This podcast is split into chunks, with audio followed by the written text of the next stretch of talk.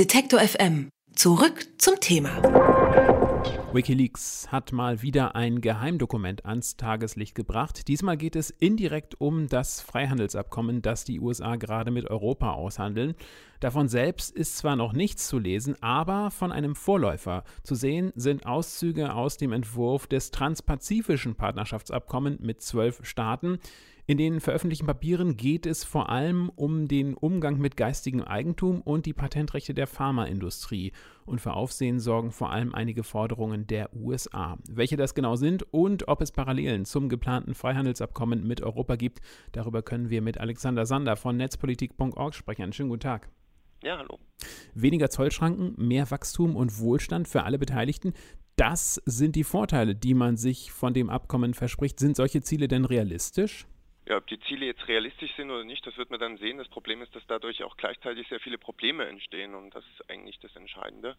Ähm, Sie hatten es schon angesprochen in der Anmoderation, eben Patente oder Urheberrechtsregeln, die eben so restriktiv sind, dass sie für die Gesellschaft keine Vorteile bringen, sondern ausschließlich für Unternehmen. Gehen wir das doch einfach mal ein bisschen durch. Im Deckmantel des Kampfes gegen Produktpiraterie, da wollen die USA temporäre Urheberrechtsverstöße ahnden und dazu zählen auch unabsichtliche Vergehen im Copyright und im Markenschutzbereich.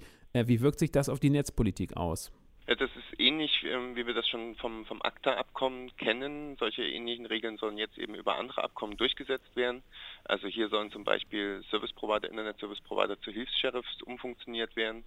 Ähm, es könnte Bedrohungen für die Meinungsfreiheit geben, also dass Leute ähm, ihren Internetanschluss gekappt bekommen und es kann natürlich auch äh, zu Problemen kommen beim Handel mit Generika. Und was bedeutet das jetzt für die Millionen von Internetnutzer? Also im Umgang mit, des, mit dem Internet, hat das da irgendwelche Auswirkungen? Ja, man tut verstaubtes Urheberrecht im Grunde zementieren. Also wenn wir jetzt äh, allein beim, beim Internet erstmal bleiben, kann das eben zu solchen sogenannten Three-Strikes-Regeln zum Beispiel führen, dass eben ja, der Internetanschluss einfach äh, stillgelegt wird von Benutzern, wenn sie jetzt zum Beispiel dreimal gegen Urheberrechtsverletzungen verstoßen haben oder gegen Urheberrecht verstoßen haben. Ja, das bedeutet natürlich auch, dass jetzt, wenn zum Beispiel in WGs oder in, in, in Familien, die halt im Normalfall nur einen Internetanschluss haben, dass dann die ganze Familie davon betroffen ist oder eben die ganze Wohngemeinschaft oder wer auch immer noch eben auf diesen, in, ähm, ja, auf diesen Anschluss zugreift. Also das ist zum Beispiel das eine Problem. Wir haben aber auch ganz andere Probleme, eben ganz allgemein, eben dass eben die Content-Industrie die Service Provider im Grunde dazu verpflichtet, eben selbst festzulegen oder selbst zu schauen, was jetzt für Rechteverletzungen eigentlich passieren. Und das Problem ist, dass eben im Prinzip hier eine private Rechtsdurchsetzung außerhalb von Gerichten ähm, stattfindet und das ist natürlich auch ein rein rechtsstaatliches Problem. Sie haben schon das Stichwort Generika gebracht. Es geht also auch um die Pharmaindustrie. Ähm, in der Pharmaindustrie, da sollen Patente ausgeweitet werden. Bereits marktgängige Produkte, die soll man sich leichter patentieren lassen können. Also eine Pille könnte dann in veränderter Form äh, zum erscheinen, also zum Beispiel als Gel oder als Kapsel. Das Ganze soll dann einfacher auf den Markt gelangen. Ähm, wer verliert denn bei diesem Vorhaben? Ja, vor allen Dingen das Problem ist der Handel mit Generika. Also das zum Beispiel gerade im Bereich für die dritte Welt ist es total wichtig. AIDS-Medikamente zum Beispiel sind da zentral zu nennen die hier zum Beispiel in Indien äh, produziert werden und, und ähnliches und dann eben äh, über eine internationale Lieferkette bis dahin kommen sollen. Und da kann es eben durch diese ähm, Verschärfung der, der Patentrechte, da kann es einfach zur Lieferverzögerung kommen. Der ganze Handel kann teilweise gestoppt werden. Das führt natürlich dann auch wiederum zu, zu Rechtsunsicherheit für Produzenten und für Lieferanten, die sich dann zum Beispiel auch aus diesem Markt gänzlich zurückziehen könnten. Das ist natürlich ein, ein großes Problem für die ja, Weltgesundheit. Aber warum äh, wird es schwieriger, ähm, das Ganze zu liefern, wenn es einfacher äh, wird, äh, Patente auf den Markt zu bringen? Ja, das Problem sind eben Generika. Das, das, also wenn man jetzt zum Beispiel sagt, dass, dass es ein Patent auf ein, auf ein bestimmtes AIDS-Mittel gibt und dann eben gleichzeitig sagt, man muss halt sehr, also die, die Zöllner müssen dann intensiv kontrollieren und dürfen dann zum Beispiel schon im Falle, wo sie glauben, dass nur eine Markenrechtsverletzung vorliegt, den Handel unterbrechen können ähm, dann eben, sind eben gerade solche Produkte wie diese Generikas bedroht, da die ja eben sehr, sehr ähnlich dem Ganzen sind, aber halt eben auch den Vorteil haben, dass sie eben relativ billig, äh, zum Beispiel in der dritten Welt, äh, für Gesundheit sorgen können. Die Verhandlungsinhalte sind eigentlich streng geheim. Ähm, nur die Verhandlungspartner und einige Firmenlobbyisten haben Zugang äh, zu den Inhalten. Zeigt das nicht schon, dass es nicht ganz demokratisch zugehen kann da bei den Verhandlungen? Ja, genau. Also das ist das ist ähnlich wie auch beim beim ACTA-Abkommen oder auch bei diesem ähm, EU-Handelsabkommen, was jetzt verhandelt wird. Das ist wird genauso gemacht wie früher. Das ist einfach die kompletten Vertragsverhandlungen geheim geführt werden.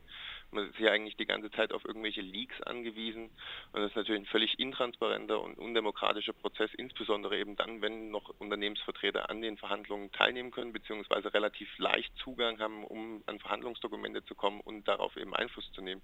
Und hier werden zum Beispiel Bürgerrechtsgruppen gezielt aus dem, aus dem Entscheidungsprozess rausgedrängt. Und das ist natürlich sehr, sehr problematisch.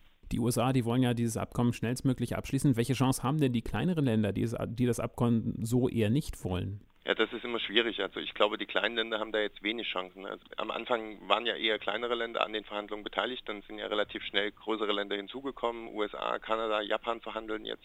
Und ich glaube, die geben da auch die Marschrichtung vor und drücken dann den kleineren Ländern eigentlich nur die Ergebnisse auf. Das transpazifische Abkommen, das jetzt ja teils geleakt wurde, das wird als Vorläufer für das Freihandelsabkommen mit Europa gesehen. Wir haben es ja schon angesprochen. Könnten solche Bestimmungen auch in das Abkommen zwischen den USA und Europa einfach so aufgenommen werden oder glauben Sie, dass da doch etwas anders das Ganze ablaufen wird? Na, ich kann mir schon sehr gut vorstellen, dass zumindest ähnliche Formulierungen vorgeschlagen werden. Also man hat es eben auch schon bei ACTA gesehen. Also Formulierungen von ACTA finden sich jetzt eben auch wieder in diesem Vertragsentwurf. Man kann auch davon ausgehen, dass diese ähnlichen Formulierungen auch in, in, in TTIP dann am Ende äh, zu finden sein werden. Und dann ist es halt eben die Frage, ob das dann halt auch in den entsprechenden Parlamenten eine Zustimmung findet. Aber ähm, ich bin mir sehr, sehr sicher, dass die, dass die Urheberrechteindustrie in dem Fall jetzt zum Beispiel weiter versuchen wird, genau diese Formulierungen reinzubringen, die, mit, bei denen sie an ACTA gescheitert sind. Das Freihandelsabkommen zwischen den USA und Europa, es ist umstritten und es ist möglicherweise jetzt noch umstrittener als vorher, denn Wikileaks hat Teile eines Vorgängerabkommens zwischen den USA und anderen Staaten offengelegt und wir haben darüber gesprochen mit Alexander Sander von netzpolitik.org. Vielen Dank für das Gespräch. Vielen Dank. Alle Beiträge, Reportagen und Interviews können Sie jederzeit nachhören im Netz auf detektor.fm.